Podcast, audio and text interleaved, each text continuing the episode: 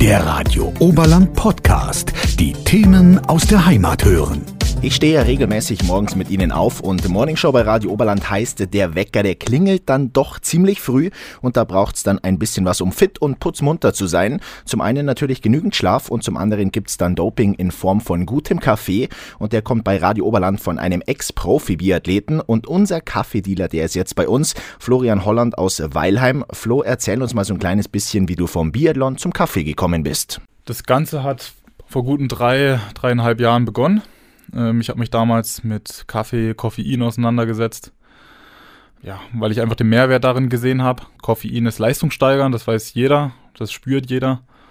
Jeder Deutsche nutzt das auch zur Genüge. Und deshalb habe ich mich damit intensiv auseinandergesetzt. So hat eigentlich das Ganze begonnen, das Interesse damit. Was heißt intensiv damit auseinandergesetzt? Hast du dich dann hingesetzt, hast Bücher gelesen, im Internet gelesen oder warst du dann auch bei anderen Kaffeeröstereien am Anfang unterwegs? Also ich habe, ähm, egal wo ich war, nicht nur auf Deutschland bezogen, sondern ich war natürlich auch international unterwegs, damals im Biathlon. Und habe ich auch mal die Zeit genutzt, auch jede Rösterei zu besuchen, die mir unter Nagel gekommen ist. Und im Endeffekt habe ich dadurch erstmal so die, die Basis erfahren, also wie röstet man Kaffee, was gibt es für Unterschiede. Gerade der Un Unterschied zwischen industriell gerösteten Kaffee und, sage ich mal, eher den handwerklich gerösteten Kaffee. Damit ging es los und natürlich die Benefits, die man aus Kaffee ziehen kann. Ähm, wie gesagt, Koffein spielt da eine riesige Rolle, aber auch gewisse Säuren. Darauf bin ich dann auch gekommen. Und irgendwann bin ich dann bei einer Rösterei in Prien hängen geblieben, weil ich gemerkt habe, alles klar, also die verstehen was von ihrem Handwerk, die wissen, wie es geht und die wissen auch das Produkt zu schätzen. Ja, und dann habe ich mich mit dem Markus, das ist der Herr aus Prien, der das wirklich noch handwerklich gelernt hat, das Rösten, mit dem habe ich mich dann zusammengetan und hatte da eine Idee im Hinterkopf. Und wie hat sich die Idee jetzt weiterentwickelt? Was ist passiert seitdem? Also meine Idee war ganz einfach, dass ein Kaffee herausgebracht wird, der unterschiedliche Koffeinniveaus hat. Natürlich immer mit dem Bezug zum Sport, weil ähm, man adaptiert sich natürlich an Koffein, so wie es mit vielen Sachen ist, und irgendwann hat man diesen Koffeineffekt nicht mehr. Und dem Ganzen geht man natürlich aus dem Weg, indem man äh, mit den unterschiedlichen Koffeinniveaus in einem Kaffee auch spielt die Nebenprodukte im Kaffee außerdem ist zum Beispiel die Chlorogensäure, die voller Antioxidantien ist, also was Gutes für den Körper. Und im Endeffekt, ähm, ja, war der Hintergedanke drei Kaffees, drei unterschiedliche Koffeinniveaus für unterschiedliche Bedürfnisse. Das heißt fürs Training, ähm, im Fettstoffwechsel, also in ruhigeren Phasen, ähm, das Training in intensiven Phasen und natürlich auch für den Wettkampf. Jetzt hast du praktisch Sportler angesprochen, die Wettkampfsituation. Ist es jetzt ein Kaffee bloß für Leistungssportler oder kann ich den als Otto Normalverbraucher zum Beispiel auch trinken? Nein, ist natürlich auch für den Otto Normalverbraucher äh, was Gutes. Gerade jetzt in den Winter, in den Wintermonaten, jeder kennt's, man oder viele verlassen früh schon im Dunkeln die Wohnung, kommen abends erst wieder zurück, wenn es schon dunkel ist. Es fehlt einem Energie, jeder kennt das, kennt das Gefühl. Und dann ist es natürlich von großem Vorteil, wenn man äh, mit, mit dem Koffein auch spielen kann. Ähm, wenn man natürlich schon mega adaptiert ist, man trinkt zehn Tassen Kaffee am Tag, so wie du zum Beispiel, auf der Arbeit, dann ist es natürlich äh, schwierig, da noch Mehrwert rauszuziehen. Deshalb macht es natürlich auch Sinn für den Studenten, für den ähm, Herrn, der 40 Stunden im Büro arbeitet, dass er damit auch spielt, weil man passt sich an Koffein an und das muss man sich bewusst werden. Und, was ja nicht nur das Einzige ist, was wir verfolgen, diese unterschiedlichen Koffeinniveaus, sondern auch einfach guten Kaffee, der verträglich ist. Was zeichnet den guten Kaffee für dich aus? Also Geschmack ist auf jeden Fall das eine. Große, sag ich mal, Industrieanbieter, die haben natürlich nicht die Möglichkeiten oder der Profit bleibt einfach auf der Strecke liegen, wenn man das so röstet, jetzt wie wir zum Beispiel. Äh, wichtig ist zu wissen, Kaffee wird ja meistens in äh, sogenannten Blends verkauft. Das heißt Mischung aus verschiedenen Bohnen. Aber jede Bohne ist auch anders beschaffen. Und dabei ist es natürlich wichtig, dass ich beispielsweise kleinere, festere Bohnen anders röste, in dem Fall mit mehr Temperatur und vielleicht auch einen Ticken länger, als große, weiche Bohnen. Wenn ich das nicht mache, habe ich natürlich ein sehr ungleiches Bild dann in den Blends. Das heißt, ich habe einen sehr unausgewogenen Kaffee, der ganz oft dazu neigt, sehr bitter zu werden. Und den können wir natürlich aus dem Weg gehen, weil wir uns die Zeit nehmen, einzelne Bohnen einzeln zu rösten. Und ich habe es vorhin schon angesprochen, Chlorogensäure ist ein wichtiger Bestandteil im Kaffee, aber auch ein gefährlicher. Chlorogensäure ähm, können wir im Magen selbst nicht aufspalten. Deshalb muss man die eigentlich behandeln. Und wir machen das, indem wir sehr lange mit wenig Temperatur den Kaffee durchrösten. Wenn man das nicht macht und mit zu viel Temperatur arbeitet und zu kurz, dann hat man natürlich den Effekt, die Bohne ist von außen fertig, sieht auch braun aus, äh, riecht auch gut, aber innen drin ist er noch roh. Und dementsprechend ist die Chlorogensäure unbehandelt und wir können die nicht verwerten. Und bei vielen macht sich das bemerkbar in ja, Bauchschmerzen, Unwohlsein. Und das ist sehr weit verbreitet. Viele wissen gar nicht, was es ist. Viele denken immer, es ist Koffein. Aber nein, das ist die Chlorogensäure. Und ja, das muss man sich einfach bewusst sein, dass Kaffee ein sehr aufwendiges Produkt ist von der Ernte über die Verarbeitung, bis es dann letztendlich in der Tasse ist. Jetzt bekommen wir von dir den Kaffee. Jetzt ist es nicht so einfach, dass ich das einfach nehme, in meine Mühle reinschütte und am Ende kommt dann auch aus der Kaffeemaschine guter Kaffee raus. Du hast uns das gerade gezeigt. Was spielen denn alles für Komponenten eine Rolle?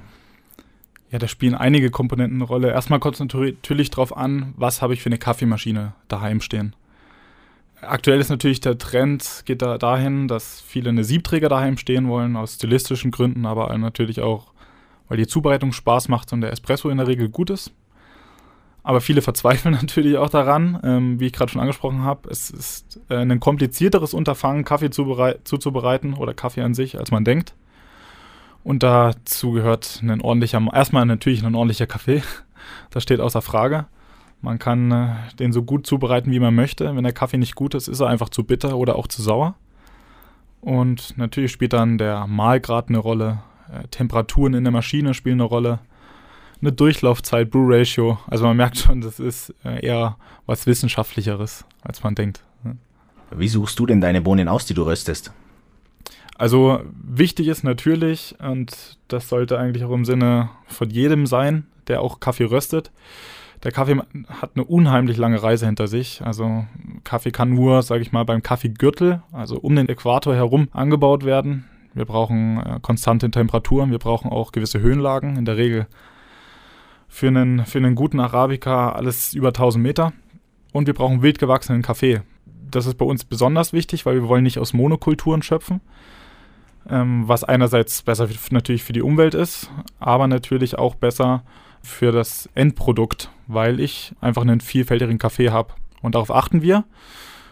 Und wir achten natürlich auch darauf, dass der Bauer äh, sein Geld bekommt. Das klingt jetzt so pauschal hingesagt, aber es macht einen großen Unterschied. Kaffee wird teilweise für 85 Dollar Cent an der Börse gehandelt. Und es natürlich kommt da beim Bauern nicht mehr viel an im Vergleich zu uns. Wir bezahlen zwischen teilweise 5 und 9 Euro. Also es ist natürlich ein riesiger Unterschied. Jetzt hast du deine Kaffeemarke. Aus dieser Kaffeemarke ist aber auch schon mehr geworden. Eine Kaffeemarke. Und jetzt wird es, glaube ich, mal Zeit, den Namen zu nennen, weil bis jetzt äh, wissen wir noch gar nicht, über was wir genau sprechen. Genau, also der Kaffee, um den um es geht, also mit K, ist äh, Sportiva Kaffee. Findet man auch bei uns auf der Website logischerweise, sportiva-kaffee.de. Ja, daraus aus diesem Grundgedanken, also Genuss und Funktion, so heißt eigentlich unser Motto, zusammenzubringen, ist auch was weiteres entstanden, und zwar das Sportiva Café mit C in Weilheim. Wir haben da ein sehr, kann man so sagen, kleines, gelungenes äh, Café entstanden, wo natürlich auch der Kaffee ausgeschenkt wird, den ich, über den ich gerade äh, schon die ganze Zeit rede. Man hat Frühstück, Mittag, auch Donnerstag, Freitag kann man dazu Abend essen. Und natürlich, wie es sich in Oberbayern gehört, haben wir natürlich auch ein gutes Helles, das frisch gezapft wird. Und zusätzlich, um auf das Funktionelle wieder äh, einzugehen, haben wir eine Physiotherapie von der Brigitte Hitzelschalk. Das ist meine Schwiegermama. Die bietet da drin noch Physiotherapie an, ähm, eine Kältesauna. Bis minus 165 Grad kann man sich da einkühlen lassen, ähm, was natürlich auch so einen neuronalen Effekt hat. Und wir bieten noch EMS-Training an, das heißt, ja, gerade in die gesundheitliche Richtung, aber medizinische Fachrichtung gedacht. Und da drehen wir gleich noch eine Runde über die Kältesauna. Es ist ja jetzt nichts Übliches oder Alltägliches, was es hier im Oberland an jeder Ecke gibt. Du hast gesagt, es geht deutlich in den Minusbereich runter. Was genau passiert in dieser Kältesauna? Also jeder kennt ja mittlerweile Kältetherapie. Ja, viele Fußballer gehen in die, in die Eisbox. Hat natürlich einen muskulären Effekt. Ähm, man regeneriert schneller. Ich selbst kenne das auch noch aus der Leistungssportzeit. In Bad Endorf bei der Bundespolizei Sportschule hatten wir da auch extra Kühlbecken für. Es ist ganz einfach so, dass ähm, subjektiv, dass man sich regeneriert, äh, objektiv ist es, ist es genauso ein Effekt da. Das ist bewiesen. Bei der Kältesauna aber sprechen wir von minus 165 Grad. Das heißt, wir haben da auch einen neuronalen Effekt. Also ich selbst hatte immer ein Problem mit dem Rücken im äh, Bandscheibenbereich. Meine Nerven waren immer sehr gereizt hinten und äh, durch diese Kältetherapie hat sich einfach der Nerv sehr schnell viel besser, also äh, beruhigt und regeneriert. Und genau, diesen Effekt macht man sich einfach da in so einer Kältebox zugute.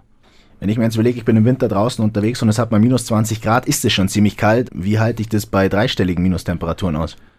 Man darf das ja nicht vergleichen mit Wasser. Also Wasser ist ja beispielsweise so, es liegt direkt an. Und jeder weiß, dass es sehr unangenehm ist, in einer Kältebox äh, im Wasser zu sein oder auch mal in einem kalten Gewässer. Ähm, bei der Kältesauna ist es so, wir arbeiten mit Stickstoff. Der Kopf bleibt logischerweise draußen, sonst wird die Therapie nach einer Sitzung vorbei. Man bleibt da maximal drei Minuten drin. Äh, man merkt schon, die Oberhaut wird sehr, sehr kalt, aber ähm, es kommt natürlich nicht zu irgendwelche Kältebränden oder zu, zu Erfrierungen oder sonstigem, sondern wie gesagt, durch die hohe Temperatur kann man sich so vorstellen, es kriecht, es kriecht direkt auch in das neuronale System, an die Nerven überall hin. Und bevor dir überhaupt richtig, richtig kalt ist, bevor du anfängst zu zittern oder sonstigem, ist eigentlich die Therapie schon vorbei. Worüber viele berichten ist, dass man abends dann sehr, sehr gut schläft, weil es natürlich sehr beruhigend auf alles wirkt, dass die Muskelschmerzen beispielsweise wechseln, aber dass natürlich auch Nervenschmerzen wechseln. Jetzt waren wir wieder beim Thema Regeneration und äh, auch von dir aus deiner Sportlersicht. Was kann ich denn damit behandeln? Sind wir auch wieder beim Punkt Otto Normalverbraucher. Ist es für mich jetzt, der kein Leistungssportler ist, auch was oder wirklich bloß für die wirklichen Spitzensportler? Also ich sehe das immer so, egal ob es jetzt der Kaffee ist oder ähm, auch im Sportiva Café die, die Möglichkeit, in die Kältesauna zu gehen oder am, an den Elektrogeräten zu arbeiten. Im Leistungssport wird immer vieles ausprobiert. Das ist wie im Rennsport. Da gibt es auch Motoren, die wahrscheinlich erst zehn Jahre später dann ähm, BMW oder Audi sonst wo anbietet. Und so ist es bei uns auch. Also im Leistungssport ist natürlich so, es ist alles, sage ich mal, einer gewissen Grenze, einer gewissen Obergrenze. Und dementsprechend ist es auch wichtig, auf solche Methoden zurückzugreifen, um schneller zu regenerieren. Aber für den Otto-Normalverbraucher ist es ja mindestens genauso wichtig. Jeder steht unter hoher Belastung mittlerweile. Ähm, wir haben mehr Reize, wir haben mehr körperliche Herausforderungen. Und wenn es ganz einfach ist, acht Stunden an einem Schreibtisch zu sitzen, was alles andere als gesund ist, dann ist natürlich auch wichtig, dass man auf seine Regeneration achtet. Und Rücken spielt eine riesige Rolle mittlerweile bei uns in der Gesellschaft. Ist ein Dreh- und Angelpunkt. Und eine Methode ist dann natürlich, mit so einer Kältetherapie zu arbeiten, um neuronale Krankheiten vorzubeugen oder natürlich auch zu behandeln. Und der Nebeneffekt ist auch, ähm, wir haben natürlich auch viele Patienten, die ja, medizinische Vorfälle hatten, egal ob das jetzt ein Bandscheibenvorfall ist oder wir haben auch teilweise MS-Patienten, äh, Leute mit Tinnitus oder sonstigem, die bei uns die Kältetherapie nutzen und in der Regel auch Erfolge damit erzielen können. Wunderbar, Flum. Dann sage ich danke, dass du da warst und uns ein bisschen was über Sportiva erzählt hast. Und wir hören uns. Danke, danke. Radio Oberland. So klingt meine Heimat.